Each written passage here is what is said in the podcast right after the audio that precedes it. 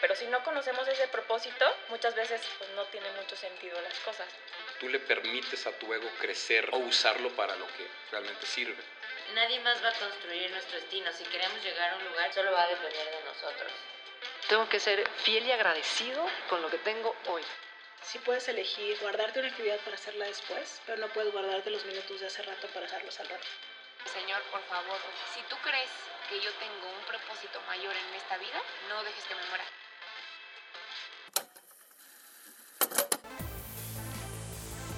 Bienvenidos a Secret Sessions, un espacio de emprendedores para emprendedores. Así que siéntate, relájate, aprende y disfruta del show. ¿Tu apellido es Werner? Werner. Werner. Como ver, mer. Werner. Ay, es que son, esos mini momentos de ansiedad de. A decir mal el nombre. Mariana Merner. Vega, ¿verdad? Mucho. Bienvenida María Vega, ¿cómo estás? Así va a ser la intro. Bienvenida Mariana Velázquez, un gusto.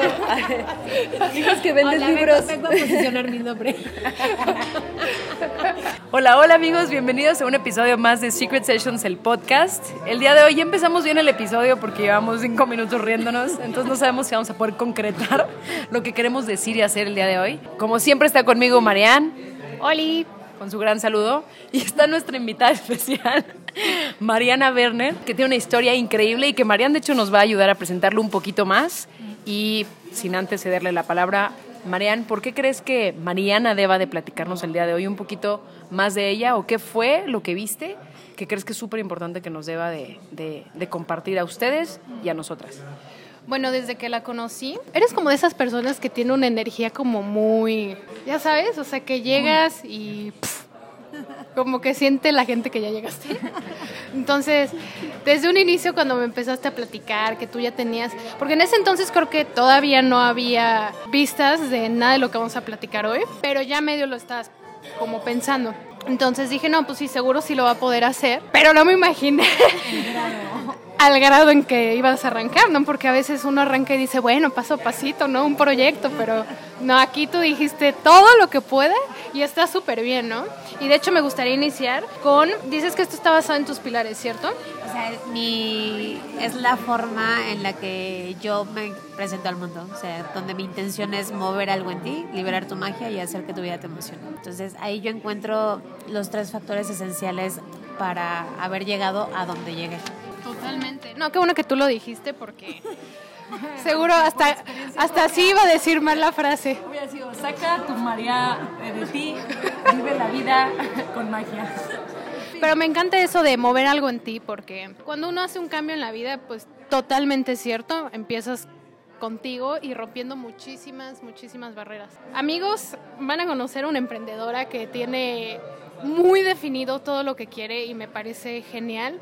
Muy importante para no solo nuestra generación y las generaciones de abajo, sino para cualquier persona que quiere lograr un sueño en la vida, tienes que estar muy centrado en todo y es como cuando va a ser año nuevo y pides los deseos, pero ni, ni haces un plan de nada, ¿no? Es como, no, pues está muy cañón, ¿no? Entonces aquí vamos a aprender mucho de eso de ti. Pero a mí me gustaría que nos platicaras de Mariana, pero en la ni- niñez, si, si era, eras como la típica niña que, no sé, ya hacía negocios en clase o, o que siempre tomaba la batuta de todo, o no. Bueno, primero, muchísimas gracias, Marian. Nina, yo estoy encantada de estar en este podcast de Secret Sessions. Ame el nombre, me encanta. Eh, yo también tuve el gusto de conocerlas y impactaron en mí en ese momento, porque ahorita que, que mencionas como esta etapa de mi vida donde yo como chiquita, yo tengo la característica, soy la más pequeña de mi familia eh, y siempre tuve esta característica de, de ser muy inquieta, muy metiche, esa, esa, esa niña que quería saber todo, que ya sabes, estaba la tía y la mamá platicando en la cocina y tú de, pero ¿qué, qué, qué están diciendo y qué hablan, no? Y la verdad es que siempre he sido muy curiosa, creo que eso, eso sería algo que me ha definido siempre, la curiosidad. Y una de mis películas inspiradoras eh, es Alicia en el, país, en el País de las Maravillas, igual que el libro, y tiene que ver justamente con esta parte Creo de... que no hubo una niña más curiosa en Disney, ¿verdad? Yo creo que no hay personaje más curioso y me encanta porque yo me relaciono con ella como en muchos momentos, ¿no? Desde que algo llama su atención y, y voltea a ver y no suelta, o sea, es como se aferra a aquello que le llamó la atención y, y esa era yo de, de pequeña, ¿no? Siguiendo un conejo blanco que no sabía dónde tenía que ir, que no sabía dónde quería llegar, pero que algo se movía en ella. Y totalmente que, que no seguían las reglas, porque algo que caracteriza a ese personaje es que no quieren, no quiere hacer lo que le dice la hermana, ¿no? Que es como lee tus lecciones y es como no. Quiero que lo que es arriba sea abajo, entonces me imagino que también eso te caracterizaba, como ir en contra de las reglas. Muchísimo. Igual no era como pelearme con la regla, pero era como en esto de no es la única forma. Cuestionarla. Era como el, pero ¿por qué, ¿por qué siempre tendría que ser así? ¿Por qué no podría yo hablar de otra cosa? ¿Por qué yo no había de probar algo nuevo? La gran ventaja que tuve es que tuve una mamá absolutamente abierta.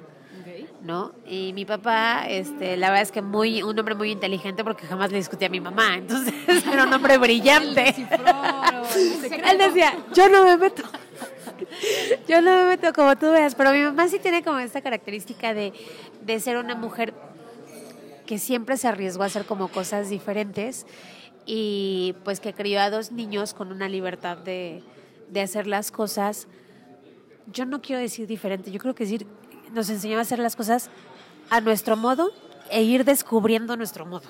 Eh, entonces, en este sentido, cuando yo hablo de liberar tu magia, hablo de eso, de ese uniqueness, de eso que puedes formar parte de un grupo, pero hay algo que te caracteriza y en mi caso fue la curiosidad. Y de ahí fui avanzando, nunca le vi como que límites a las cosas. Este, mi mamá tiene una historia que le fascina contarle a sus amigas. De un día fuimos a una plaza y yo vi una chamarra naranja.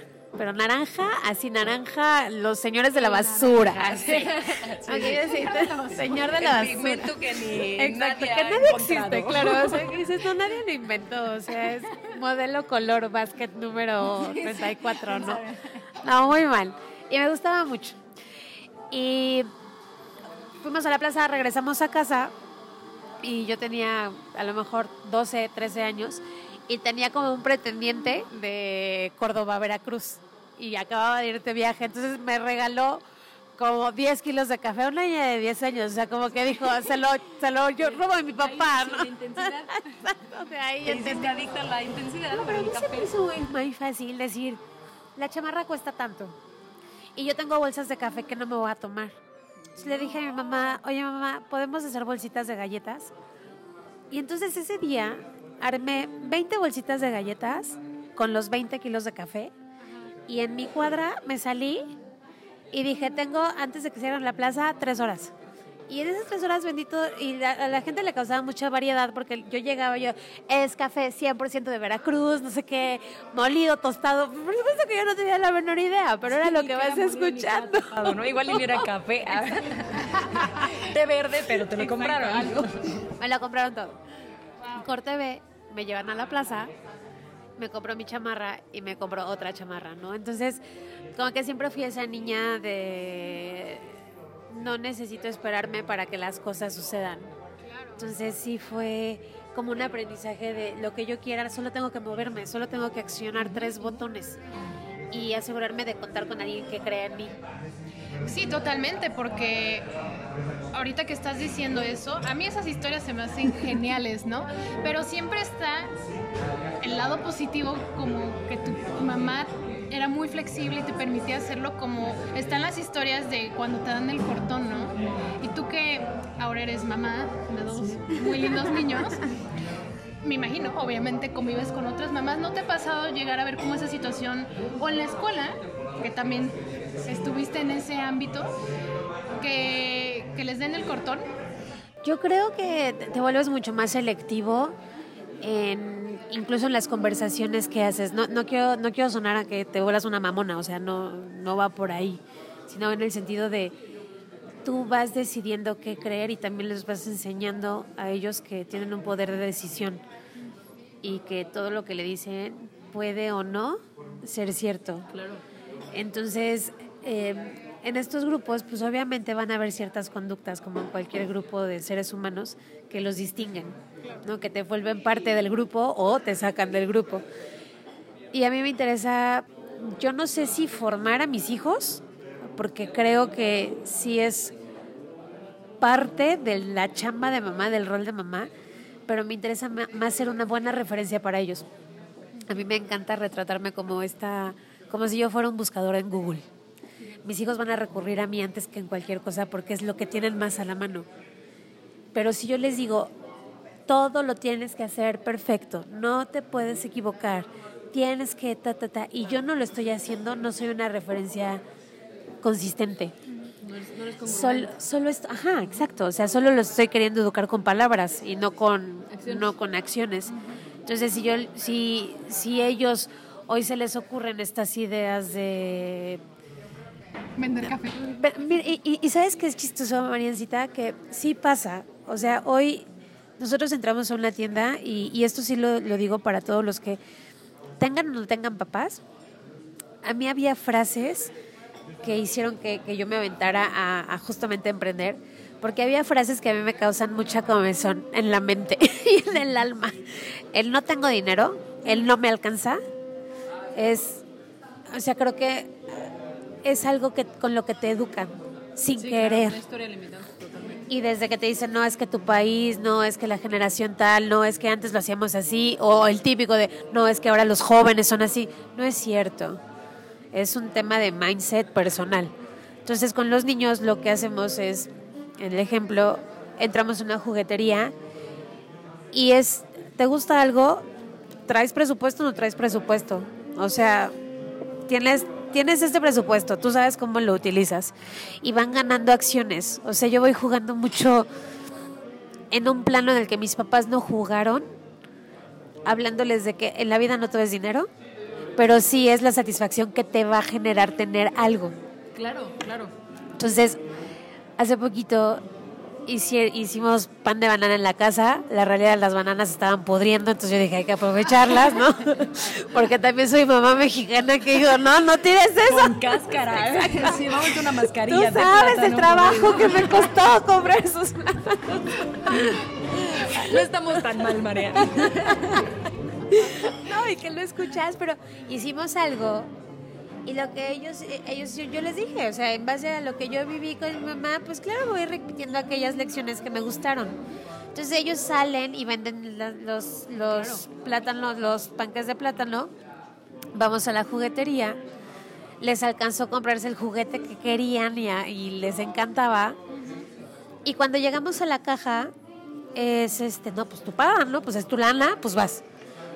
Y entonces le queda viendo al chico, Luca, de siete años, y le dice, tú tienes cara de que te gusta el pastel. Ya no traía ni una rebanada, ¿eh? Apunta eso para, para, la lección de venta 1.0. Me quieres contar. ¿De qué quieres? Sí, sí, y entonces el chico se le queda viendo y yo, yo analizándolo por atrás, me dije, güey, qué, qué, buen argumento. O sea, a todo el mundo le gusta el pastel, ¿no? Exacto, exacto, exacto. A ver, otra vez, ¿me acompañas a dar un curso? Y entonces le dice el chavo, sí, sí, me gusta. Ah, es que sabes que yo hago pasteles. Claro que él no hizo nada, no aplastaron los plátanos, pero no importa. Sí, sí, sí, sí. Y entonces le dice, yo te lo puedo traer acá. Y entonces él, o sea, y vendió eso y luego fuimos y vendimos otra cosa y, y mi tema no es el hecho de venderlo, de decir, ay, qué cute, o ay, qué padre, o ay, mamá cuervo, porque todos los niños tienen sus áreas de oportunidad, pero es el hecho de abrir un panorama. Claro, totalmente. Y, y yo creo que en la historia de, de, de ustedes, como, como personas que están influenciando en la vida o que están abriendo estos canales de comunicación para gente donde no tenemos la receta perfecta, ni ustedes ni yo, pero somos un cúmulo de historias de qué nos funcionó y no. La única enseñanza es que decidimos hacer algo, decidimos mover algo, ¿no? Y decir, híjole, igual y puedo abrirme camino por acá. Claro. Igual no me funciona, igual y fracaso, pero pues tampoco va a ser la historia del fracasado siempre y cuando te pares y digas, esto me funcionó, chin, me voy con otro pantone, ¿no? O me voy con otra figura. Exacto, ahora voy por una chamarra de mezclilla. Exactamente. Y ahorita que dices, eso me parece muy curioso porque si uno revisa las historias biográficas de emprendedoras, emprendedores, actrices, famosos, famosas, no tan famosas, gente que es una heroína, fue una heroína o fue un héroe detrás de bambalinas, ¿no? Como hay tantas historias que no sabemos y luego la retratan en una película y dices, neta esa persona existió y nunca tuvo una voz. Creo que todos hemos tenido esa curiosidad que dices, esa curiosidad de vender, de intercambiar una tortuga por un, por un Game Boy o no sé qué dice María.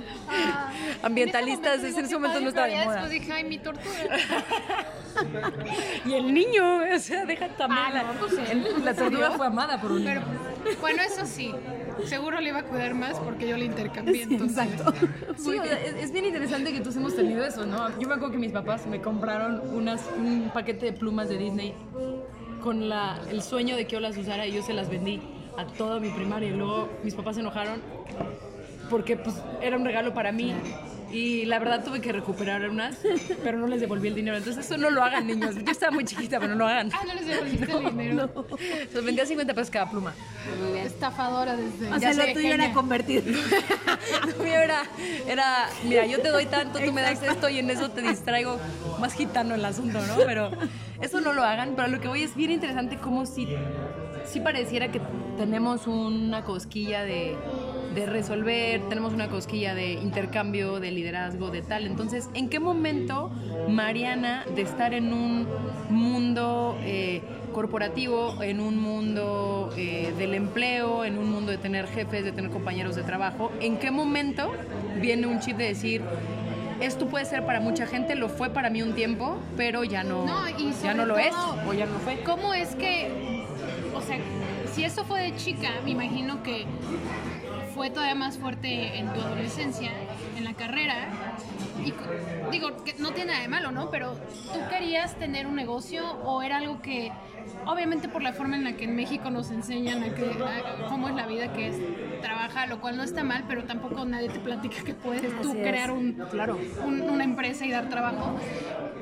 ¿En algún punto tú quisiste hacer eso o, o esas ganas de, esa curiosidad por cómo nos enseñan que tenemos que iniciar nuestra vida laboral o profesional fue que empezaste a trabajar en, en un corporativo? O sea, ¿tiene una relación el, el, el modo en que nos, nos enseñaron o tú nomás dijiste, bueno, pues es lo que tengo que hacer y lo voy a hacer? Yo creo que así estuve muchos años de mi vida. O sea, yo creo que todos llegamos a ese punto de, de esta... O sea, es como cuando se te olvida de, de verdad que tú eres esa personita que pudo haber sido, que, se- que fue capaz de salir y vender puerta a puerta y tener algo bien rápido. Y, y después te vas, yo digo que te vas adul- adulteciendo. Yo no sé si exista la, la palabra, pero el, el adolescente es que le adolece, es que le duele. Y creo que justo es, ese, es ese momento en ese periodo de vida de cualquier persona que pasamos de este miedo fantasioso a un, a un miedo que lo ves reflejado en mucha gente. ¿no? Y que dices, no, pues es que a mi tío no le fue tan bien, ¿no? Sea, es- ay, no, y no, no es el monstruo que ves en las películas, o, sino es un monstruo que al oído te dice, no puedes, que al oído te dice, pero tus papás te están pagando esto, que tu pareja espera esto de ti, que tu familia, ¿no? Las amigas. Sí, tu misma comunidad. Entonces yo me fui cor- cor- corporatizando al estudiar la carrera. Yo estudié aparte, bueno, est- estudié primero relaciones, relaciones comerciales, se llamaba la carrera, ¿qué tal? No me acuerdo. Estudié un semestre de esa carrera y a las, o sea, a los tres meses yo dije, esto no es para mí. No me veía yo haciendo un trabajo tan lineal, tenía demasiadas clases de derecho, soy totalmente, o sea, to- to- to- mi, mi mente no funciona en un esquema de, de no sé, ajá, o sea, como de, de las leyes y demás. Ajá, ajá, sí, ya, así como que digo, ¡ay, no! ¡Sálvenme! Y entonces dejo la carrera. Ese es el grito del emprendedor. Así. Y decido estudiar. Administración de empresas. Medicina. Exacto. Sí, dije, voy a estudiar Derecho bien, no. No, dije, de plano voy a estudiar Administración de Empresas. Y algo que yo sí notaba es, a mí la gente me gusta mucho. O sea, realmente el contacto humano lo disfruto. Y de ahí estudié una especialidad en comportamiento humano. Y eso me, me fue dando como mucho más eh, tono, como mucho más sentido a lo que yo quería hacer. Pero igual, o sea, era el qué tienes que ser como mujer en el lugar en el que naciste, en el lugar en el que vives, de acuerdo a la zona en la que estás, y entonces hasta dónde vas a llegar y dices, ay, wow, soy gerente, wow, ¿no? Y yo estaba así y estaba muy bien. O sea, yo siento que la, la primera vez o en dónde surge ese momento que tú me preguntas, Marian, es en esta vocecita que todo el tiempo estaba diciéndome, hay algo más, sigue el conejo blanco, quién sabe a qué hora vaya a llegar, quién sabe a dónde va a llegar, síguelo, güey. Y estaba así, trácala, trácala, trácala, trácala, ¿no? Y yo nada más estaba como en esta conversación unilateral, escuchando esta vocecita que me estaba diciendo y que me estaba, ¿no? Oye, oye, esto, oye, el otro. Hasta que hace un par de años volteé y sí dije, ¿qué quieres? ¿Qué me, o sea, neta, ¿qué chingados me estás diciendo? ¿O qué esperas que pase? ¿No? Y ahí descubrí una que podía tener una relación conmigo misma, que no conocía porque nunca me lo había cuestionado, porque siempre estaba muy enfocada en sí cumplir y aparte en esta lucha de quiero ser diferente y quiero ser única y quiero que lo tenía muy claro, regresaba a lo mismo, caía en el mismo lugar, traía, caía en un mismo horario de 8 a 6, el cual no tiene nada de malo, nada, siempre y cuando alimente tu vida. O sea, siempre y cuando en tu relación contigo misma digas, güey, sí, está padrísimo que haga esto de lunes a viernes de 8 a 6, ¿no? En mi caso no era, o sea, en mi caso era de qué inquietud tienes y una inquietud que yo tenía era si yo podía impactar o podía hacer sentir bien a una, dos, tres, doscientas personas, ochocientas personas, ¿por qué no abrirme y servir al mundo? Y esa fue, ese fue el cambio. Que a partir de experiencias que yo empezaba a vivir, que me gustaron mucho como el fisicoculturismo, como el desarrollo organizacional, como las conferencias, como las pláticas, como los workshops, como todo eso, era de qué manera yo verdaderamente puedo generar un cambio. Y yo no, va a sonar súper egoísta, ¿eh? pero yo nunca lo he pensado generar un cambio por la generación que va a vivir mi hijo. No, vuelvo, vuelvo a esta conversación donde yo soy referencia de algo siempre y cuando yo esté dispuesta a hacerlo. Entonces, cuando a mí se me abre esta conversación conmigo y me dice qué quieres hacer y, y esta Mariana no le contesta, ya encontraste al conejo, no, ahora vayan juntos y ahora construyan y ahora desarrollen y ahora sí fue ponerle orden a mi mentecita loca y decir de qué manera le llego, a cuántas personas le quiero llegar y lo más importante, si contestaba mi para qué lo estoy haciendo, si me late el corazón, si le regreso al mundo, si me genera lana, porque también, o sea, ¿no? Y, es una cuestión de sanarle y decir, no voy tras de ti, lana, sino que tú me vas a llevar a muchos lados. Y decir, en esto soy excelente, en esto de verdad sí me distingo, estoy haciendo lo correcto.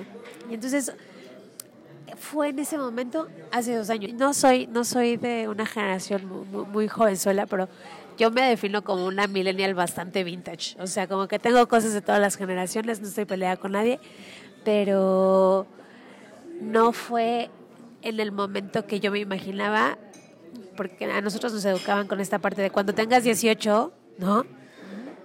Ya eres, ya eres grande, ya eres adulto. Y hoy me pienso y digo, no, o sea, a los 18, por supuesto que yo no tenía, deja tú la idea, las ganas. O sea, creo que fue un tema de mucho amor, fue un tema de mucha pasión y fue fue un tema de decidir escribir mi historia, sin títulos. O sea, sin decir, soy la mamá de fulanito, soy la pareja de sutanito, soy la gerente de tal área. Sí, pero, pero no peleada, no desde un punto enojada. Entonces, en ese momento fue cuando rompí. O sea, en ese momento fue cuando rompí. Me senté a platicar con. He tenido experiencias maravillosas. Todos mis líderes, todos mis jefes han sido personas que le han aportado mucho a mi vida. Porque yo he estado muy abierta a que me aporten. El otro día estaba de una conferencia en el TEC y un chico me decía, es que yo platico con profesores y me dicen que para que yo pueda lograr mi negocio o yo pueda emprender, pues tengo que tener un plan de negocio, tengo que tener, administrar bien mi tiempo y hacer esto y no sé qué. Yo, no, es que a mí el comentario dos ya me perdiste, ya me dio hueva, ya me dormí, porque no te lo entiendo. Pero es abrirte a decir, yo no tengo todas las respuestas, como, como persona a la que se te acercan y tú como joven sí decir qué sí le puedo tomar. Bueno, si yo veo que mi profesor verdaderamente es súper constante, es súper disciplinado, es, es, es esta persona que con su ejemplo me va llevando, toma eso. Claro. O sea, el ganar, ganar parte de ti para ti. No, el, si, si, si tú ganas, vas a querer compartir. Es como un acto humano natural. Pero es cuando estás conciliado con esto, es cuando realmente te haces esas preguntas que son bien enfrentadoras, ¿no? Y todo el miedo, pues le empiezas a poner nombre, apellido, color, tamaño y lo sientas y les dices, güey, vamos a vivir tú y yo, me da un chingo de miedo emprender. Y a lo mejor si no eres mi amigo, pues ni pedo, te va a tocar cargar mis maletas, ¿eh? Porque yo no me quiero quedar aquí. Creo que ese fue el cambio, fue la primera vez que dejé que mi voz y mi deseo fuera más grande que mis miedos. ¿Y cuánto tiempo fue de, de, esto? O sea, de que sales de la carrera, empiezas a trabajar en corporativo hasta que te das cuenta, o sea, la voz empieza a cambiar. ¿Cuánto fue, más o menos? Duré muchísimos años. O sea, yo empecé a trabajar muy chiquita. Eh, muy, muy chiquita siempre estuve, esta vocecita como que siempre estuvo, pero ya en un momento digo, voy en solitario, fue hace dos años, más o menos 13, 13 15 años de dedicarme a trabajar para, para compañías. O sea, y como experiencia de esos años, te puedo, te puedo decir que me llevé muchísimas. Eh, no lo veo como pérdida de tiempo, porque sí creo que era el momento en el que tenía que hacerlo pero sí creo que me faltó mucho valor, no por el tiempo, sino por el decir, me voy a aventar en convivencia con todo lo que te surge en la cabeza de lo que puede pasar y lo que no puede pasar, entendiendo que el 95% de lo que te imaginas que va a pasar no es cierto. Y es negativo. Es una mala película. o sea, es una película de terror. Otro día estaba grabando un episodio del podcast y decía eso, ¿no? O sea, el miedo es la película más barata de miedo que existe. O sea, que dices, güey, no le contestes, no le abras. Y ahí vas, ¿no? Y dices, no, sí, hay que abrirle y que me mate. sí, exacto, que me detenga, que me paralice. Porque es bien cómodo. Es bien cómodo. Y pues ya podemos pasar a, a los frutos que, mejor dicho, a las semillas que estás sembrando. Sí, porque los frutos ya salieron, no se siembran. Son, son, mis debrayes. Yo ahorita te doy una frase, te la voy a anotar. Muchas gracias. Este, sí, yo les ayudo, please, para la nueva imagen. Debería de tener un listado de... No. Ah, aquí está. Sí, sí. No. Ya, gracias. Porque como no te vas a acordar cómo la vas a buscar. es un círculo vicioso. Bueno, pues... Hablemos de eso en otro episodio. Esto tú me puedes ayudar. sí, yo te ayudo. Pero no, en, en verdad, ahorita que estás sembrando todos estos proyectos, bueno, uno claramente es tu marca personal, Mariana Werner. También tienes, es que era una lista que decía, wow, tienes una empresa que se llama Fit Society. Fit Society.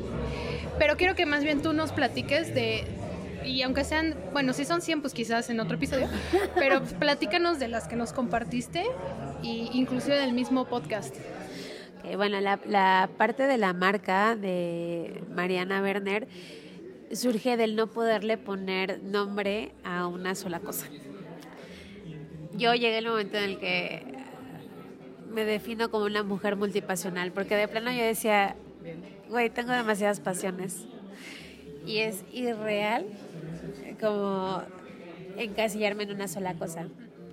Entonces, de lo que te viene a hablar Mariana o del contacto que hace Mariana con la gente es justamente el decir, en un mundo donde parece que solo tienes que ser una cosa o solo naciste bien para algo, si te digo, no es cierto.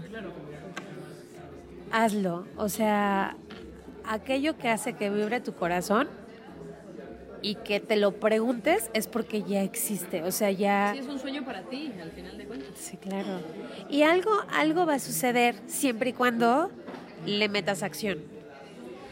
Entonces, Mariana Berna de lo que te habla es de eso, o sea, yo te hablo de este, pues literal como de mi camino, entendiendo que no soy producto terminado, entendiendo que sigo en construcción, entendiendo que sigo desarrollando más cosas, pero tiene la intención de mover algo en ti, de que una palabra haga que te sientas, eh, pues sí, con el punch de decir, bueno, va.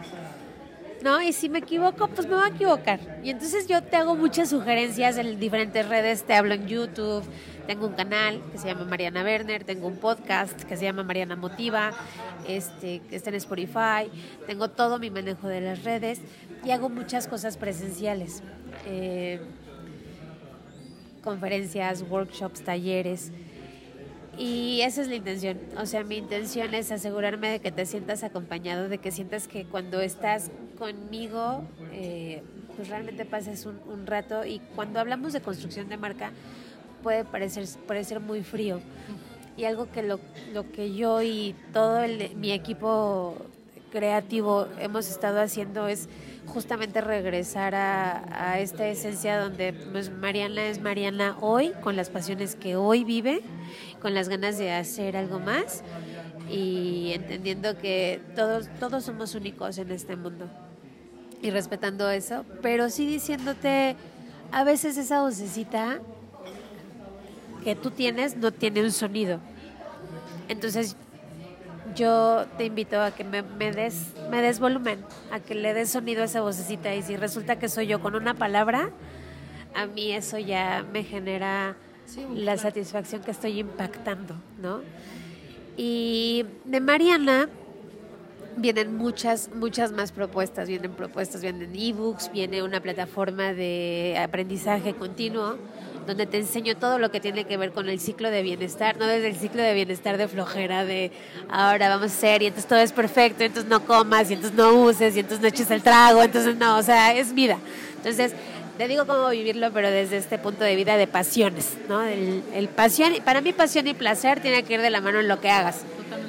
De lo que hagas, o sea, así sea tu trabajo, así sea lo que estás creando, así sea una relación de pareja, así sea una relación con tus hijos, así sea una hamburguesa o una ensalada. O sea, te tiene que generar pasión y placer. Y The Fit Society viene acompañando justamente esto. The Fit Society es una empresa que está dedicada a la comercialización, desarrollo y eh, diseño de suplementos alimenticios. Entendiendo que en un mundo que está acostumbrado a consumir medicinas, que es una forma reactiva de vivir, yo te acompaño en ese sentido de decir, te pongo sobre la mesa aquellas cosas que son esenciales para ti, digo, ustedes lo conocen perfectamente, pero que te pueden dar una buena vida, una vida de calidad. Claro, ¿no? Una vida que mereces en el tema de salud. Sí, y, y hace ratito que decías este tema de que la gente está peleada con el dinero, yo coincido contigo en mucho sentido, pero aparte creo que lo ven tan, tan, tan, tan lejos, tan que hace poquito estaba leyendo un libro que decía el rango de edad en el que antes se volvían millonarios, ¿no? Las personas era a los 60, uh -huh. a, de los 60 a los 80 años donde ya no podías disfrutar, ya no podías generar experiencias, ya no podías porque estabas enfermo. Entonces, de Fit Society lo que te habla es vivamos una vida de calidad donde te permita ser acompañado de muchas cosas en abundancia. Claro. Y es una, o sea, el, y va más allá del cuerpo, va más allá de, de, de, cómo te ves, de si el cuadrito, el no cuadrito, si la nalga o no la nalga, o sea, va, va, va en el sentido de... De sentirte, ¿no? Sí, del, del fit, o sea, del, del ajuste contigo. O sea, de decir, sí, o sea, de belongness, de aquí tú y yo juntos, ¿no? Y entonces tu cuerpo va a acompañar tu mente. Entonces manejo ese, o sea, manejo esa marca en ese sentido, body and mind. O sea, hay una conexión directa entre lo que tú eh, emocional y mentalmente vives con tu reflejo material, que es la parte física, ¿no? Cómo te sientes, cómo respiras, cómo vives, cómo creces, cómo tal. Y bueno, pues estas son como que las dos grandes marcas que, que surgen y toda la parte del empuje para el desarrollo de nuevas empresas o sea, toda la fuerza para decirle al emprendedor, a la emprendedora, hay muchas formas de hacerse, pero sí hagamos negocio de tus ideas. No toda gran idea es un gran negocio Claro, y no todo gran negocio Es una gran- viene de grandes ideas. ¿no? Lo platicamos previo a esto de otros temas, sí. Inventos Aquí raros. abajo les dejamos el link de los Sí, pajaritos. De los pajaritos. y eso, eso que dices es súper interesante porque leyendo un poco de tus... eh, que yo le decía, según yo se llaman credenciales, y María me decía, pues que credenciales suena muy feo, y entonces entramos en un debate de socias. Trayectoria, ¿no? Credentials. Exacto, credentials. O le decía, pronúncialo como francesa, credenciales, y ya suena padrísimo, ¿no? Credencial. De credencial. Eh, hay, hay un tema que habla del fisicoculturismo, si no me equivoco. Y ahí no solamente me gustaría que nos compartieras, sino hay un. Creo que tiene que ver, y tú me dirás si estoy mintiendo o no. Últimamente nos hemos vuelto y le hemos echado la culpa a la tecnología y la tecnología no tiene la culpa de nada, hemos sido nosotros con nuestra mente el significado que le, le hemos dado positivo y negativo a las cosas. Nos hemos vuelto muy impacientes como sociedad. La impaciencia ya no tiene que ver con la edad. Yo veo gente de 70 años impaciente como si tuviera un chavito de 12 porque todavía no es rico en sus dos días en su canal de YouTube, ¿no? O sea, entonces estamos viviendo en un tema de impaciencia enorme, en un tema donde la disciplina se está volviendo como, como un don, cuando pues más bien es algo que todos tenemos que, que trabajar. Y creo que si alguien, alguien puede hablarnos de la importancia de la paciencia, del concepto de la prisa y del concepto de la disciplina, es una persona que ha participado en un tema de, de, de- de fisicoculturismo. O sea, eso es... es que ¿Cómo sí- llegaste ahí también? para empezar, o sea, entonces, si nos puedes platicar primero cómo llegaste ahí, qué onda con eso, y después, eh, ¿cómo se le hace el. ah, deshebrar lleva a estar como tú, ¿cómo se le hace el pollo? Deshebrar. Depende cómo lo quieras comer. ¿Y tu picarne o no? ¿Banderillas? No.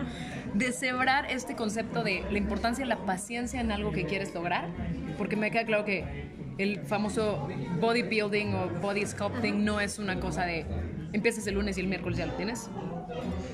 Eh, no es un tema de prisa y es un tema de disciplina. Entonces, si podemos abordar esos dos temas de esa manera, pues creo que sería un, un honor de, desde, desde nuestro lado escucharlo.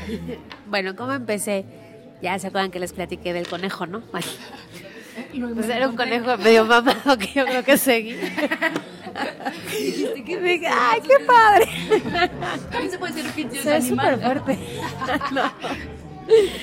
Fue muy chistoso. Yo, cuando llegamos a Querétaro, nosotros veníamos de, de Cancún, de ahí este, son mis hijos, nos vinimos para acá por temas de negocios de, de Alex. Y cuando llegamos, yo corría. O sea, yo corría como por, para el hacer de correr, ¿no? Pero eh, un día yo me empezaba a ver y me empezaba a ver muy cansada. O sea, muy cansada, muy, muy sin tono muscular, como que el cabello se me caía, este, pues entre llegar a un lugar nuevo, abrirte camino, en ese momento no trabajaba. Y una amiga me recomendó a un médico del deporte, porque yo le dije, oye, ¿sabes qué? Me siento, siento que estoy perdiendo mucho, mucho peso y la verdad es que no me gusta, no el tema de, de perder peso, sino el tema de que no me sentía yo, yo mentalmente me sentía muy emocionada y muy feliz y muy... Pero mi cuerpo me decía, güey, vámonos a dormir un ratito, porque no, entonces no me latía. O sea, como que decía, no. Y llegué con él y él resultó ser el director de la Asociación de Fisicoculturismo de Querétaro. Y me dijo, oye, tienes una como que buena condición o tienes una buena forma, como cualidades físicas, para poder competir en fisicoculturismo. Y en mi cabeza estaba, no, o sea, se me va a engrosar la voz, voy a estar súper mamé y me voy a ver horrible. Ajá, exacto. Sí, no, exacto. Yo decía, no, o sea, no, como que estaba me dijo, pero podemos hacer un intercambio. Y dije, ah, a ver, ahora sí, ya, ya me gusta, estamos hablando bien. Y me dice, mira, déjame llevarte un mes, yo hago que te vuelvas a sentir más sana y yo necesito una competidora de tu categoría para un concurso. Eso fue un diciembre. What? Y me dice, lo que podemos hacer es pruébalo un mes y me dices. Y si no, pues seguimos con tu dieta, lo dejamos ahí y lo ves. Y yo no, pero es que es diciembre y me iba a ir de viaje. Llegué en enero y, y le hablé, ¿qué onda? No sé qué. No, pues sigue en pie, sí. Bueno, inscríbete en un gimnasio. Y el 26 de enero del 2018 me inscribí en un gimnasio. Y a los cuatro meses competí por primera vez. Me mandó dieta, o sea, me mandó un programa de alimentación que me gustó mucho porque estaba muy adecuado como a mi vida. Y eh, me mandó a que yo empezara a trabajar en un gimnasio. Nunca había estado en un gimnasio, siempre había hecho deporte de una u otra forma, pero nunca en un gym como que enfocada. Y yo algo que noté es que era más como el trabajo mental que yo hacía a- al trabajo físico. El trabajo físico, pues por supuesto que me dejaba, o sea, me dejaba cansada y mm, a lo mejor desgastada, pero yo empecé a descubrir las posibilidades que ven en mi cuerpo y entonces me empecé a emocionar muchísimo.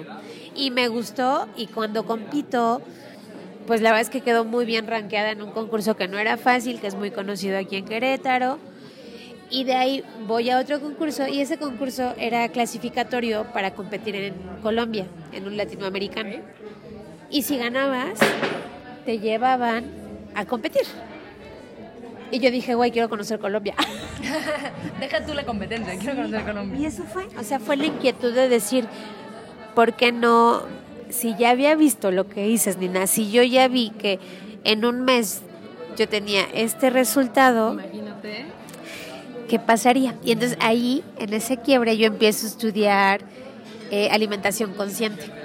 Porque yo y mi tema de, o sea, todo debe tener como que, como que le quería agarrar más forma, ¿no?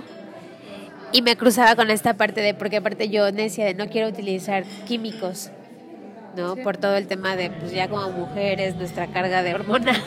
Ya, ya, de, ya venimos, de verdad. de género ya está Sí, bastante ya, bueno y luego ya pasas de los treinta y 80. tantos, no hombre, pues peor tantito. Yo decía, no, me van a volver loca, me van a, no, voy a matar a mis hijos. Y entonces empiezo a hacerlo como muy consciente y empiezo a tomar muchos recursos entendiendo que eh, mi relación con la comida y con la forma en la que yo apreciaba mi cuerpo impactaba más en mi preparación que la parte física. Y al término de... Yo compito a los tres meses de haberme inscrito en gimnasio y a los ocho meses yo estaba en Colombia eh, ganando un, un, un subca- o sea, ga- ganando el segundo lugar de un campeonato internacional. O sea, yo decía, ¿what? ¿No? ¿En qué momento? ¿En qué momento? Y era una sensación de hasta dónde puedes llegar siempre y cuando te comprometes con, contigo. O sea, no hay, yo creo que no hay un deporte que te permita ver más el compromiso que tienes contigo mismo. Creo que eso fue lo que a mí me enamoró y cuando yo entendí la disciplina. Si yo la disciplina la trasladaba a que me tengo que adaptar a algo, no, no me supo a lo largo de mi vida corporativa, de mi vida emocional, de mi vida de relaciones, hasta que tuve este encuentro de, de cuál- un impacto directamente proporcional entre lo que yo hacía, cómo me alimentaba, cómo me movía y cuál era mi mindset para, para regalarme estos momentos con, conmigo mismo. O sea, al final era todo el sustento que yo necesitaba para, para poder generar un cambio y entendiendo que la disciplina no es algo que se tiene que sufrir, Exactamente. Ni que el tema de la alimentación es un tema de castigos o de sacrificios, sino es un tema de muchos placeres. Y, y- y el placer de decir, hace ratito que decías lo de la semilla, me encanta porque hay una frase que dice que el día que plantas la semilla no cosechas el fruto. Lo tendré en mente para que me olvide. No, por favor. Se los vamos a dejar aquí abajo en comentarios para que Mariancita lo tenga. Pero era cierto, era el... Cuando tú plantas un árbol tienes la intención de que crezca de cierta forma. Pero no vas a saber cómo va a estar el tronco, no vas a saber cómo son. Tienes que esperar sus procesos en los que va creciendo y que en algún momento vas a tener que quitar hojas que no le hacen bien. Vas a tener que revisar que no haya plagas. Vas a tener que asegurarte que los temporales que, que, que estás buscando para que se dé ese fruto, pues estén y te empiezas a ser muy selectivo. ¿Por qué? Porque en tu cabeza ya está el árbol. O sea, tú ves el árbol de alguna forma, pero el día que ese árbol ya crece y que ya estés recogiendo el primer fruto que a lo mejor no te sabe a lo que tú te imaginas que te vas a ver, es totalmente distinto a el día en el que pusiste la semilla porque tú eres totalmente distinto. Totalmente de acuerdo. Entonces, ese fue mi encuentro con el fisicoculturismo. Ahora, a dos años de ser constante con mis entrenamientos, también he vivido varios procesos de mi cuerpo, donde voy entendiendo que en la primer tirada hay cosas que se dan de manera muy fácil porque no existía un músculo y después he pasado por periodos de ahora crecer mucho músculo y después te vas bajando y después y te das cuenta de que tú en el mundo, tú en tus experiencias estás en un constante cambio. El tema es con qué versión de ti te clavaste. Y eso sí creo que te impide contar las historias que puedes contar. Y el decir, o sea, hay cosas que se pueden editar en la vida, ¿no? Y que puedes decir, bueno, esto ya no lo hago, esto lo muevo acá. Pero yo creo que toda la vida, estas cosas que tú, que tú editas, o el típico blooper que no pones, ¿no? Lo pones hasta el final de una muy buena película y que te quedas. Ok, me voy a esperar porque sé que en estas películas ponen el blooper, se vuelve parte de, lo rico, de lo real.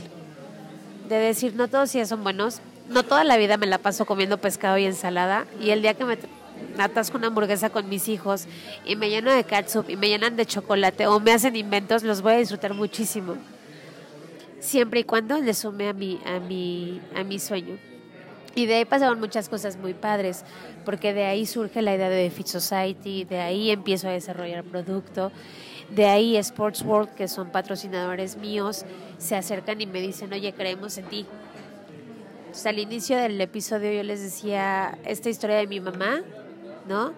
De que yo creo que para emprender necesitas eso, ¿no? Mucho amor, muchas ganas, mucha pasión. Y cuando alguien cree en ti, no es como una carga ni una responsabilidad hacerlo, sino es regresar a ti y decir, ¿por qué creyó en mí en primer lugar?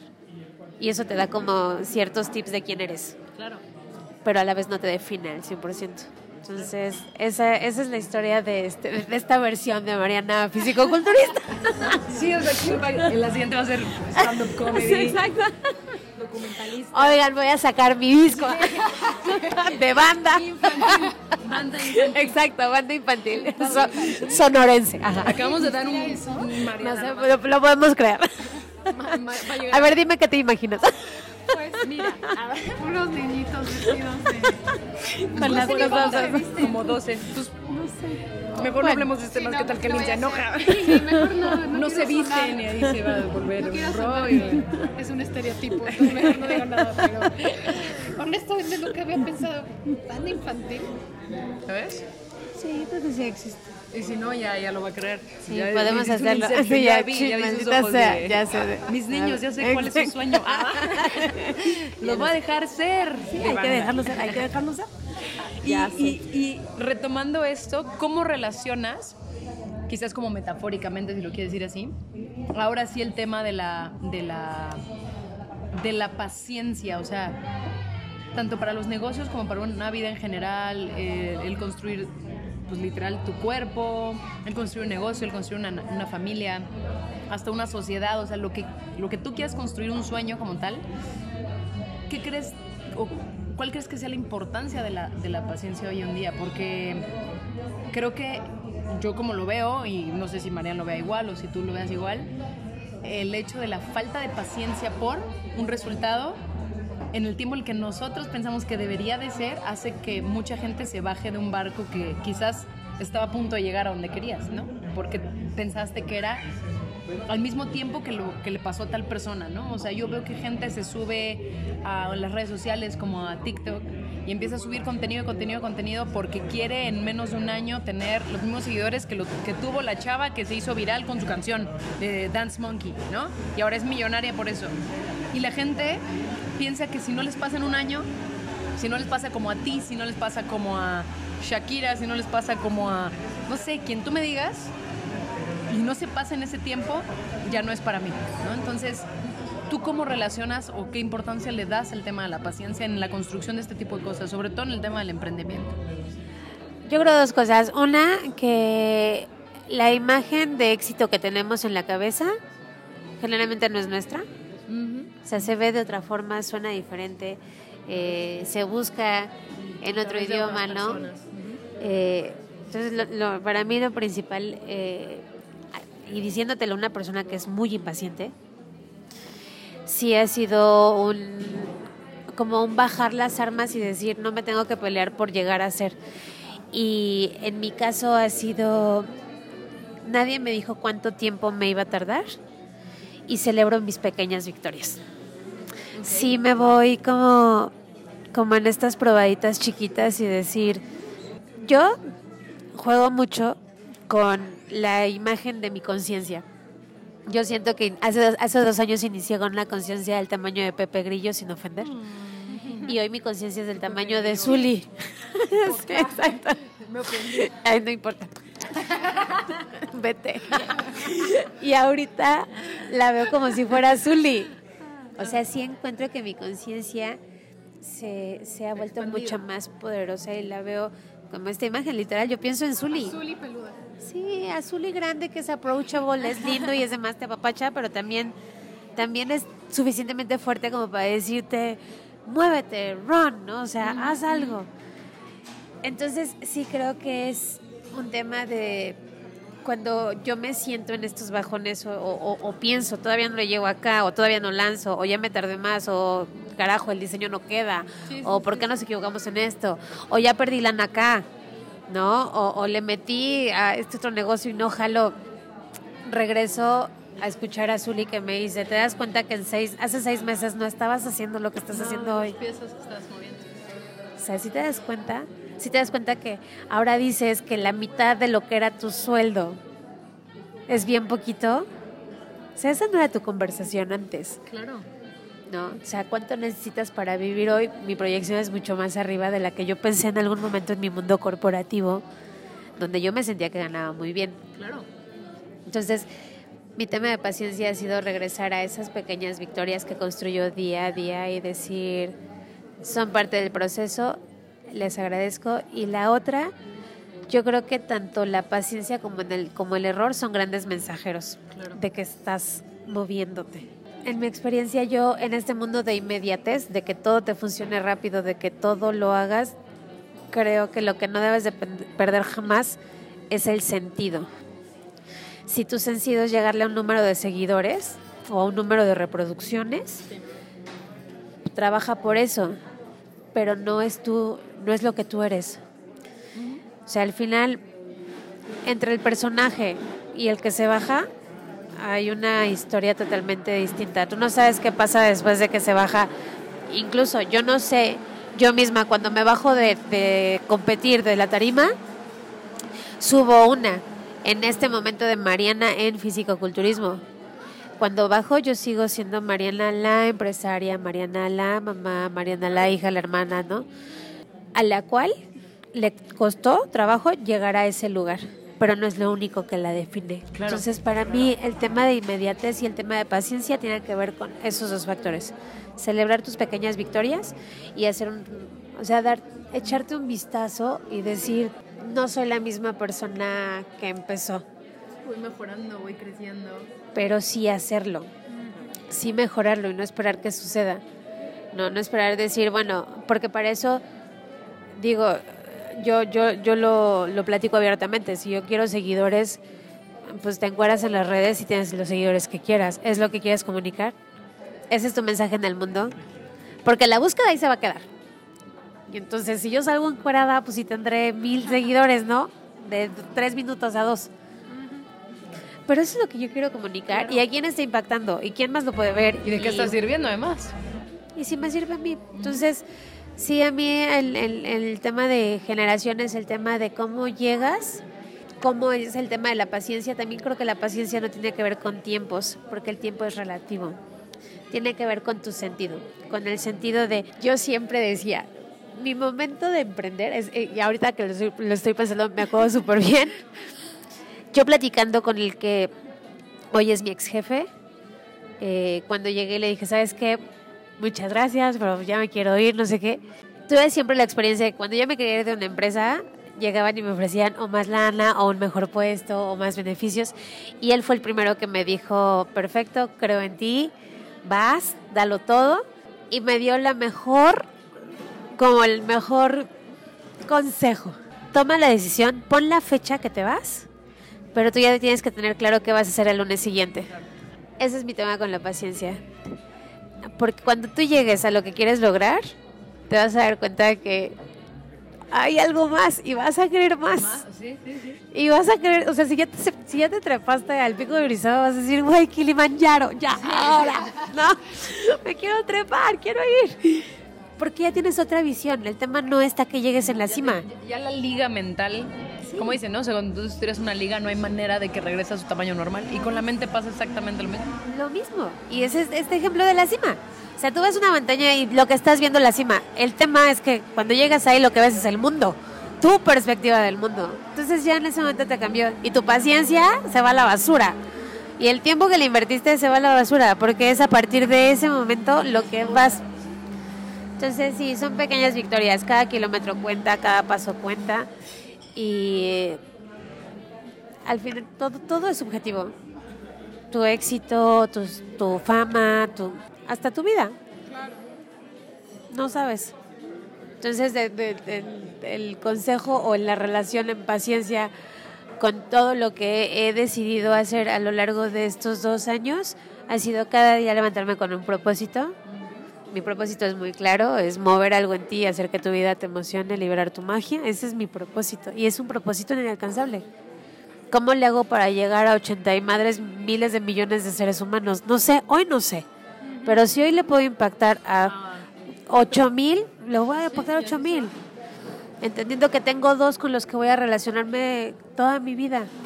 Si yo logro influenciar bien a esos dos, estoy haciendo algo bien. Porque ellos serán punto de fuga para más se van multiplicando. Entonces, la paciencia, la paciencia o el ser impaciente eh, también habla de tu imagen, de lo que estás pensando. Básicamente eso. O sea, en cuestión de paciencia, sí, sí, sí tiene que ver con quién te estás midiendo. Y, y no es batalla, o sea, ni contigo mismo. No, Eh, el, tema es, es somos muy reactivos a lo que viene. Y yo creo que parte de, de algo, algún mensaje o algo que me ha dejado la paciencia es enseñarme que si yo analizo cuántas veces voy reaccionando en mi día, a cuántas veces voy proponiendo, si le gana la balanza de lo que propuse, ese día valió la pena, ese día contó. Qué increíble consejo. Está muy bueno. ¡Wow! Pues qué curioso, porque siempre de, de las partes del cierre, una es consejo, pero ya lo diste, y aparte agregaste el de la paciencia, entonces como, oh, robó nuestras preguntas, pero está padrísimo. Si nos pudieras compartir algún libro que recientemente te ha impactado, o el que más te ha impactado hasta el día de hoy, que nos quieras compartir para compartirlo con la gente del podcast. Ay, soy súper lectora. Amo leer, amo leer. O sea, es una de mis pasiones máximas, máximas en el mundo. Y tengo muchas sugerencias. Recientemente, el último que leí es un libro que se llama Satán. Ese lo leí y me gusta mucho porque son cosas que no te das cuenta que estás haciendo, ¿no? Hay otro de, no me acuerdo ahorita de la- del autor, hay otro que se llama Los secretos de la mente, que es de Mariano Sigman. Eh, ese me gusta mucho porque tiene muchas cosas que ver con, con mi especialidad, con la parte del comportamiento humano de- desde, la, desde el punto de vista del cerebro. Entonces, bueno, pues a mí me, me abre mucho y me da muchas herramientas con mis hijos.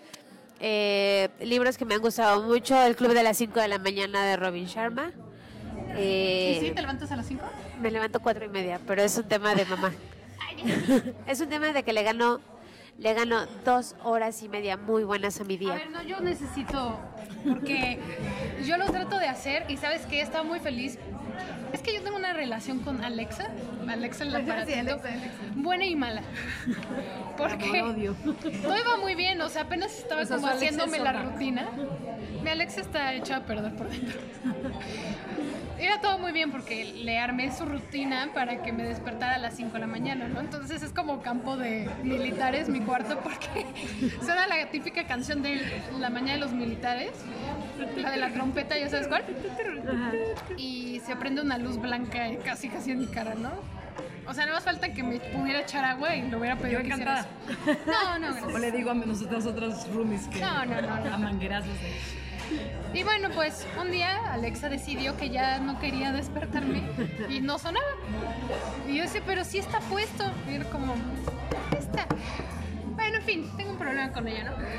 Y el punto es de que se me quitó la, la, la rutina, o sea, yo sé que tiene que pasar como dos semanas más o menos para que ya la puedas hacer por ti solito o solo.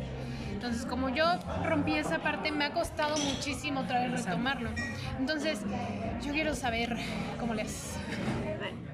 Mira, o sea, como mentalmente necesitas, mes- necesitas entre 21 y 29 días para que se genere un surco neuronal. O sea, que tu cerebro se grabe una rutina. Los niños y todos los seres humanos aprendemos en base a eso. Se genera la conexión neuronal cuando estamos en el vientre de la mamá, nacemos y se van reforzando. Cuando tú dices voy a instaurar, instaurar un nuevo hábito, técnicamente ese es el tiempo en el que pasa. Yo te voy a decir algo, si ese fuera el sentido de, de hacerlo, pues puedes hacer el surco que quieras. Yo lo que les recomiendo, yo tengo un grupo que le llamo Mañanas Mágicas. Y yo con ese grupo lo que hago es que invito a gente a que empiece a generar nuevas rutinas. Yo, el club de las 5 de la mañana de Robin Sharma marca a las 5 de la mañana. Yo digo, con que te levantes una hora de lo que normalmente te levantas, o media hora antes, ya, ya estás ganándole tiempo. El tema es para qué te quieres levantar a esa hora. Entonces, yo como hack lo que hago es una noche antes, antes de dormirme, yo eh, hace cuenta programo como mis actividades y me pongo algo que haga que me mueva. En mi caso, yo al que ocupé fue a mi perro. Entonces yo a mi perro lo empecé a programar a nivel, a nivel animal, a nivel bruto, de que yo los, no, no podía hacer pipí, no, él nunca se hace pipí en la casa, pero no lo sacaba yo al jardín, sino que lo, me iba a correr con él. Entonces empecé a hacerlo por varios días de que me empecé a levantar con el compromiso de sacarlo a que hiciera pipí a esa hora. Y entonces yo empecé a escucharlo, ya me hablaba más allá de mi necesidad de me voy a levantar temprano, algo que yo estaba haciendo con mi perro en este momento. Y empecé a organizar mi tiempo. Entonces yo me levanto a esa hora porque yo dedico la primera media hora a hacer ejercicio, la otra media hora me dedico a agradecer, a como a programar, o sea, como a generarme mi mindset. A la siguiente media hora, o sea, de 5 a 5 y media, mando correos electrónicos, todos los pendientes que yo pueda tener. Y de 5 y media a 6, aunque después de dejar a los niños voy al gimnasio, me meto a bañar, como para terminar de activar mi, mi cuerpo. Entonces, el, para mí el truco de hacerte la rutina de despertarte temprano es que tenga un sentido que te despiertes temprano. Claro. Porque no es lo mismo levantarse temprano que despertar. Entonces, si tú te quieres levantar a la hora que quieras, pues levántate media hora antes. Pero si tú quieres despertar al mundo con el propósito claro de que vas a hacer algo en ese tiempo, te cambia todo. Hacks, pon tu alarma lejos de ti, que no se, no se ilumine todo, para que te pares, para que te muevas. Este, toma agua antes de dormirte. Va a interrumpir tu sueño porque vas a querer hacer pipí. Entonces, literal, antes de dormirte, échate medio litro de agua. Y eso orgánicamente va a hacer que te despiertes. O sea, hay muchas cosas que puedes hacer para que te despiertes. O ten algo, ten un partner, ten un compañero, alguien que como tú quiera empezarse a, a despertar más temprano. Entonces, si es Nina o es Mariana, es a esa hora el mensaje, no, que el mensaje no me despierta, que es el sil- silencio, el WhatsApp, lo que sea, que te marque. Y entonces tú vas colaborando. Sí, exacto, que te pegue. Voy a decir a mis otras roomies y a mí, ya tenemos el comando. Porque Mariana nos dijo. Sí. O, o- o ponte, pon una situación que haga que te muevas.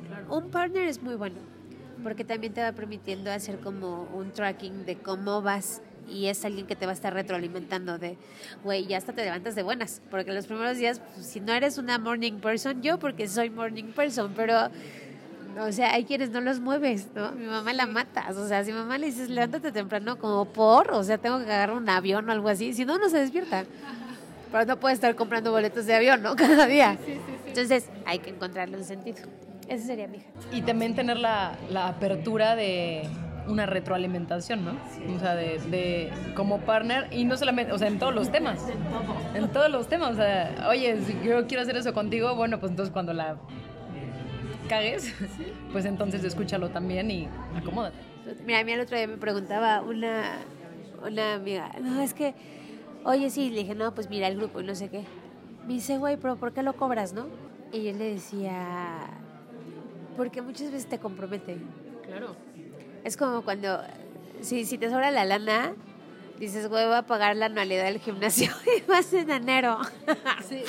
No, y de febrero a diciembre dices, no, ahora sí ya me voy a comprometer. Y entonces la uva número 2 de, de- del, del 31 es, voy a ir al gimnasio todos los días.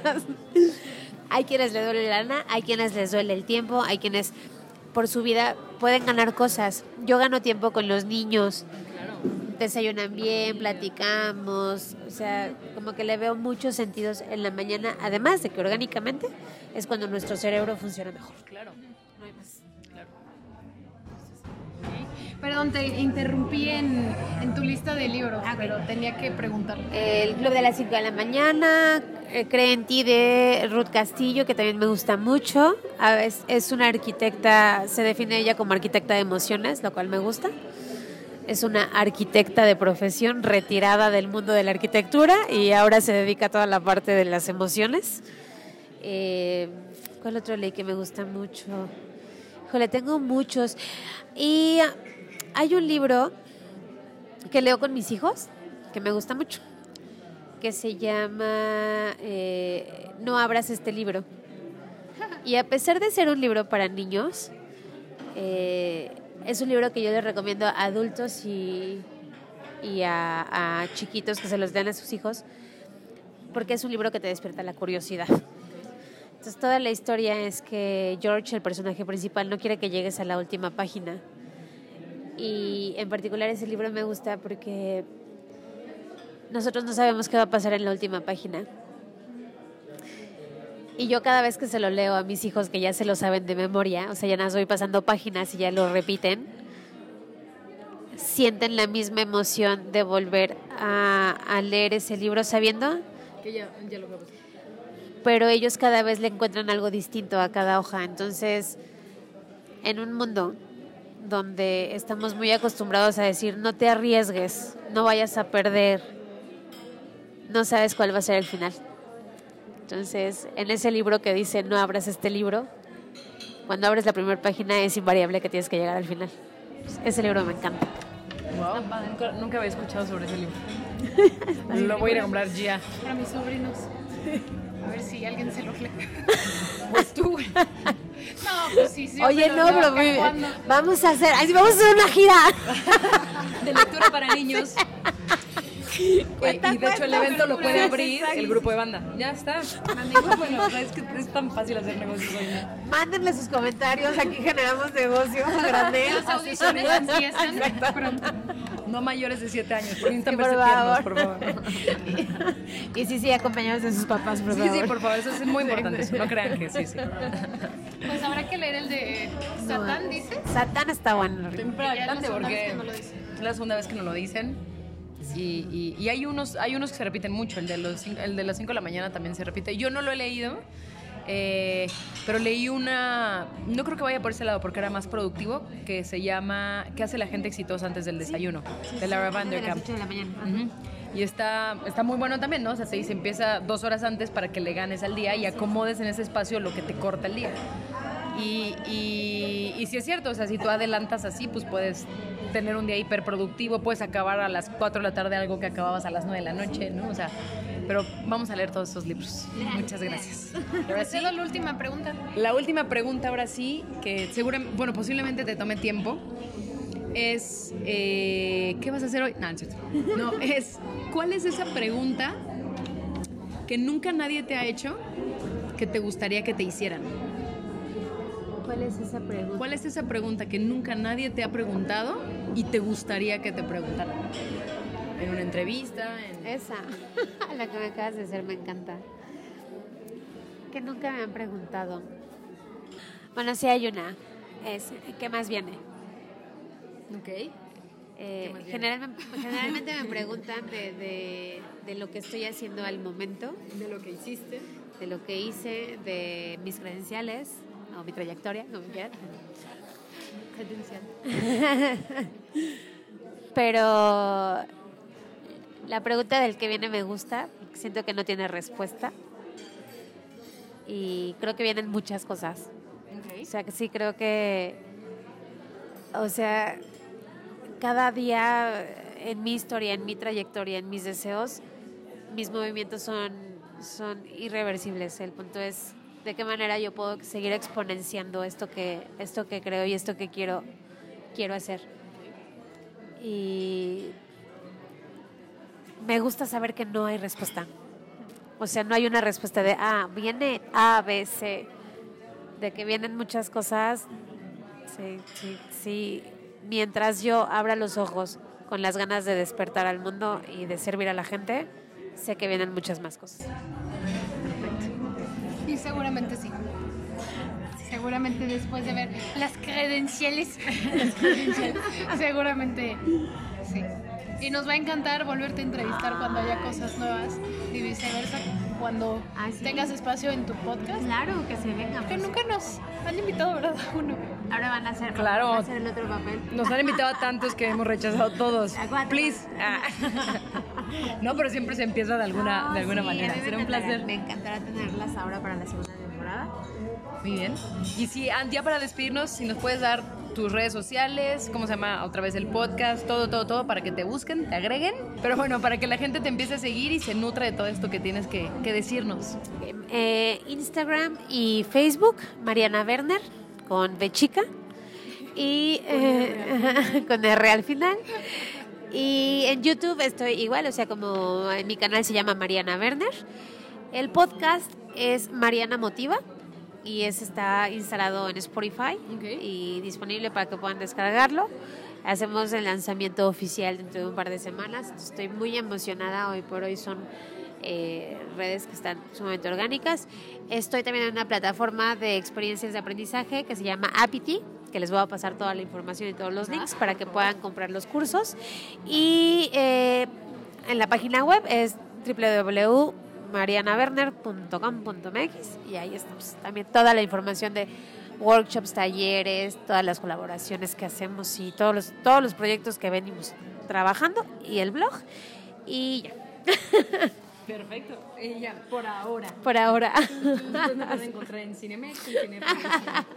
Y sí, esa es la idea, ¿no? Al final de cuentas. Totalmente. Es lo que te digo. ¿Qué más viene? O sea, Exactamente. Lo que venga. perfecto porque somos igual de intensos. Ya que en sé. esta nos vemos muy tranquilas. No, aquí somos puras locas en realidad. ya sé. Pues muchísimas gracias a todos. Mariana, de verdad, gracias por darte el tiempo, por permitirnos conocerte un poquito más de lo que, de lo poco que por lo menos yo tenía el placer de conocerte, de saber que adentro de cada cabeza hay un mundo y hay un mundo de sueños y hay un mundo de lecciones que a veces no sabes quién te las pueda dar, ¿no? O sea, suponemos que si no es un, un autor ahorita famoso o una persona que ves en una televisión o no hay un consejo súper valioso y tenemos al alcance pues muchísima sabiduría como la que tienes tú. Entonces, muchísimas, muchísimas gracias. Marian, como siempre, ¿algo más que quieras añadir? No. No, muchísimas gracias. Me encantó conocer, entender el por qué eres como eres. Repito, desde que te conocí dije, ay, como que tiene mucha energía. Ay, porque estoy hablando así. Bueno, este, entonces es, es padrísimo cuando entiendes por qué una persona es como es. Y obviamente siempre pues la verdad, como mujer siempre me va a dar mucho gusto. Me da gusto que emprenda quien sea, pero siempre me da gusto saber que una mujer está emprendiendo y además no solo una cosa, sino tantas, tantas cosas, pero que además no te está saliendo, o sea, eres multifacética, sí, pero tienes como dices, tú tienes tus pilares y se ve totalmente que tienes una línea de a dónde quieres llevar tus proyectos, lo cual me parece muy padre y muy inspirador, no solo para mí, sino para todas las personas que escuchan este podcast. Entonces, muchísimas gracias por compartir de tu tiempo con nosotras, platicarnos todo eso y pues ahora sí, es todo. Ah, muchísimas gracias otra vez por la invitación, niñas, de verdad. A mí me fascina ver creadoras, desarrolladoras y materializadoras de, todo aquello que puede surgir en su, en su mente. Entonces, muchas gracias también por dejarme mover algo en ustedes, por que sigamos juntas liberando magia y, eso, ¿no? Que, que a toda persona que escuche su voz, no nada más hoy conmigo como invitada, sino todo lo que ustedes están haciendo, que sí entiendan que tiene el objetivo de ayudar a que la gente se emocione con su vida. Muchísimas gracias. A ti, muñequita. Ya nada más, escúchenos en Spotify, escúchenos en iTunes, escúchenos en, en Anchor, escúchenos en YouTube, escúchenos... No, no es cierto, ya, ya, ya con eso. Como Secret Sessions, el podcast. Chau, chau.